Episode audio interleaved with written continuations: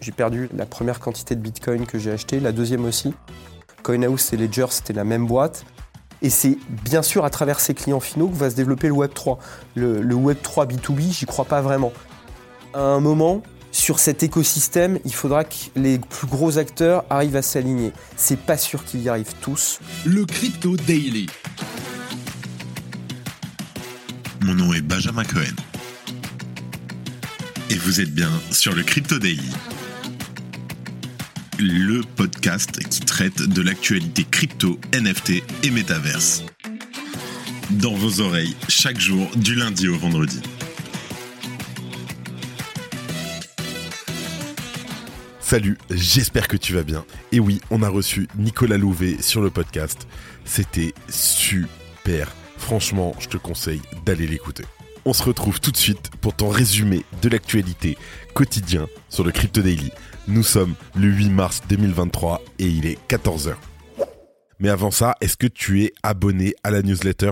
Dedans, on fait gagner des places pour des événements, on fait gagner des NFT. C'est totalement gratuit, c'est toutes les news en deux minutes chaque jour. Tu pourras être la personne la mieux informée du Web3. Aujourd'hui, on commence et on parle de la victoire de Binance dans la bataille qu'il opposait à la Security and Exchange Commission des États-Unis. La plateforme d'échange pourra racheter les actifs de Voyager Digital pour 1 milliard de dollars. Je t'explique à quoi ça va lui servir. En deuxième news, et c'est la grosse news du jour, Avalanche et l'équipe eSport TSM, une des plus grosses teams eSport au monde, ont signé un accord afin de déployer la plateforme de jeux vidéo Blitz sur un subnet. Par ailleurs, des tournois avec des prix à gagner seront aussi organisés. Et pour finir, non, c'est non. Bien que la marque Hermès ait connu une victoire judiciaire à l'encontre de la collection de NFT Meta Birkins, elle compte aller plus loin. Elle estime ainsi que le créateur de la collection continue de s'enrichir aux dépens de sa marque de luxe. Mais avant tout ça, et comme d'habitude, le coin du marché. Here comes the money. Here we go. On enchaîne sur les journées un peu rouges, même si ça bouge pas trop. On a Bitcoin qui galère, mais qui reste au-dessus des 22 000 dollars, à moins de 2% en 24 heures. Ether à 1550 dollars. Le BNB n'a pas bougé. Grosse augmentation pour le XRP, plus 6% en 24 heures à 0,39 dollars. Le Cardano, le Polygon et le Dogecoin en baisse les trois de 2%. Et le Solana, moins 8% à 18,8 dollars. Mention honorable au Shiba qui prend un petit peu suite à l'annonce de son layer 2 qui devrait sortir en testnet cette semaine. Allez, let's go. Comme d'habitude, tu le sais, je le sais, il le sait. On n'a pas le temps. On passe aux news. Et on commence par Binance US qui est autorisé à racheter les actifs de Voyager Digital malgré l'opposition de la SEC. Alors, pour rappel, Voyager Digital avait fait faillite en juin dernier ces actifs devaient initialement être rachetés par FTX, mais la chute du géant a laissé les clients le bec dans l'eau jusqu'à ce que Binance se manifeste. Cette dernière avait obtenu un accord provisoire en juin afin de récupérer les actifs et les distribuer aux clients lésés. Sauf que la SEC comptait s'y opposer. Elle s'est interposée, jugeant que Binance US n'était peut-être pas à même d'effectuer ce rachat qui pèse plus d'un milliard de dollars. Elle se demandait notamment si la branche américaine de Binance allait devoir emprunter de l'argent à sa maison mère. Alors l'audience, elle a duré 4 jours et elle a opposé la SEC ainsi que certains investisseurs à Binance. Le juge a finalement tranché en faveur de la plateforme. La plateforme qui d'ailleurs avait fait l'offre de rachat la plus élevée et de loin. Elle devrait permettre aux clients lésés de récupérer environ 70% de leurs avoirs en fonction des prix des crypto-monnaies au moment où les fonds seront reversés. Le juge chargé de l'affaire a par ailleurs critiqué la manœuvre de la SEC, estimant que les accusations étaient trop vagues pour être tangibles. Je cite le juge Je ne peux pas geler cette affaire entière en attendant que les régulateurs déterminent s'ils pensent qu'il y a réellement des problèmes avec cette transaction. Pour autant, il est possible que des représentants fassent appel de la décision. D'ici là, Voyager Digital décidera si elle accepte ce rachat ou si elle fait face seule à la procédure de liquidation. Les rachats des actifs par Binance permettraient de récupérer 100 millions de dollars de plus pour les reverser aux clients. Alors, bien sûr, pour Binance US, c'est une occasion en or. Et spoiler, la manœuvre est pas entièrement philanthropique. En plus de récupérer les actifs, elle récupérera aussi les clients à qui elle distribuera les fonds sur sa propre plateforme. C'est ce qu'elle a d'ailleurs expliqué dans un communiqué publié aujourd'hui. Nous avons hâte de procéder à cette transaction et d'accueillir les clients de Voyager sur Binance US, où ils peuvent s'attendre au meilleur niveau de service et de soutien. Alors Binance continue donc de se positionner comme des rocks en ces temps troublés pour l'écosystème, et cela consolide d'autant plus l'entreprise qui prouve encore une fois son hégémonie actuelle. Et surtout, il faut le dire, je pense que Binance avait besoin d'une victoire en ce moment. Le Joker Club débarque chez Partouche En rejoignant la communauté du Joker Club, vous franchirez les portes d'un nouveau Partouche qui s'ouvre à vous. Événement exclusif à la communauté, des bonus exceptionnels sur les crédits de jeu, des promotions inédites sur les restaurants, spectacles, hôtels. Mais ce n'est pas tout. Non, non, non, non, non. Votre Joker est une œuvre d'art unique qui n'appartient qu'à vous. Vous avez une part de Joker en vous Rejoignez Joker Club. Attention, place limitée. Renseignez-vous à l'accueil de votre casino. Vente publique le 23 mars sur le site www.jokerclub.io. Merci à Partouche et à Joker Club de sponsoriser cet épisode. En deuxième news, la blockchain Avalanche continue de se développer auprès du grand public. En effet, elle a annoncé hier soir un partenariat majeur avec l'équipe e-sport américaine TSM. Impliquée depuis un certain temps dans l'industrie de la blockchain, TSM avait subi de plein fouet la déroute de l'exchange américain FTX fin 2022. Pour rappel, FTX et TSM avaient conclu un accord de 210 millions de dollars, incluant notamment le changement de nom de la team. Or, la faillite de FTX a remis en question l'intégralité du contrat. Néanmoins, cette mésaventure ne semble pas décourager les fondateurs de l'entreprise, puisqu'ils semblent toujours autant déterminés à développer leur stratégie Web3. Dès lors, alors qu'une partie de la communauté du gaming reste particulièrement perplexe face aux crypto-monnaies et à la blockchain, ce partenariat avec Amazon pourrait permettre d'accélérer sa démocratisation.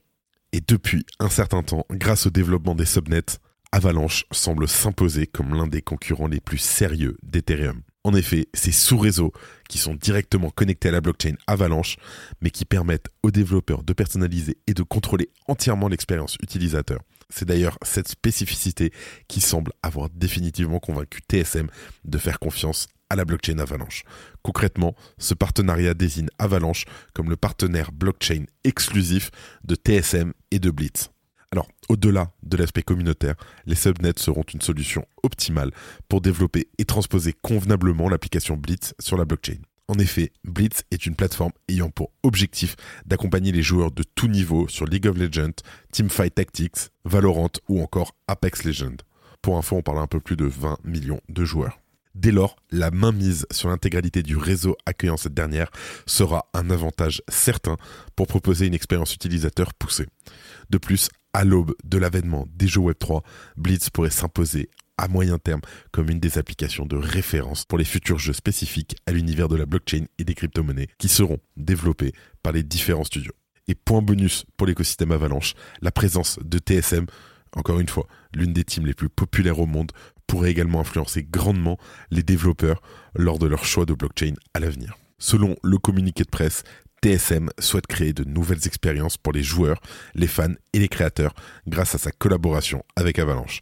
En ce sens, l'équipe prévoit d'ores et déjà d'organiser des tournois mêlant à la fois des jeux traditionnels et des produits spécifiques au Web3. Ainsi, TSM se chargera d'organiser des tournois sur le subnet consacrés au développement de Blitz et en profitera pour récompenser les participants en crypto-monnaie ou en NFT. Ainsi, Core, le wallet de référence de la blockchain Avalanche, sera utilisé par TSM et Blitz afin d'effectuer les paiements des utilisateurs, mais également pour stocker, vendre et acheter des actifs numériques la collaboration est pleine de promesses.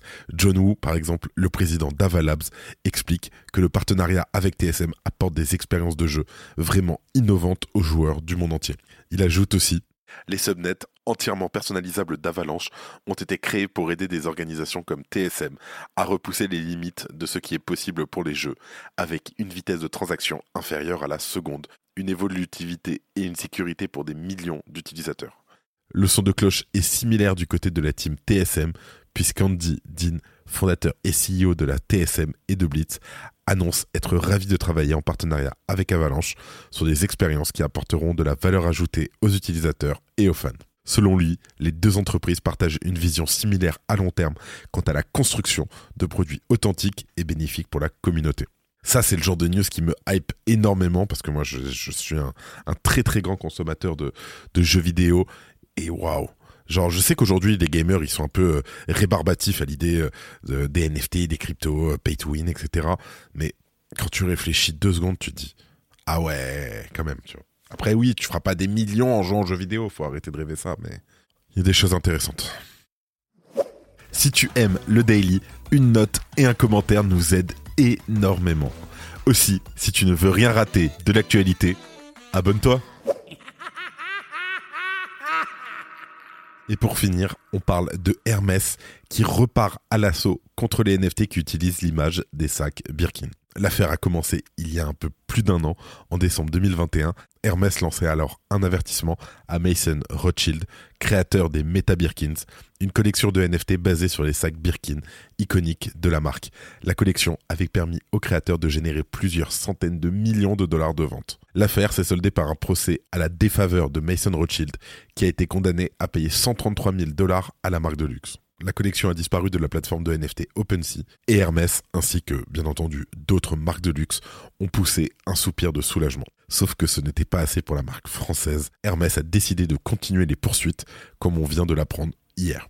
La marque vient d'enregistrer une demande afin que Mason Rothschild soit formellement empêché de vendre des sacs Birkin sous forme de NFT à l'avenir. Hermès argumente en effet que les créateurs continuent de faire la promotion de sa collection. Je cite le communiqué de presse de Hermès.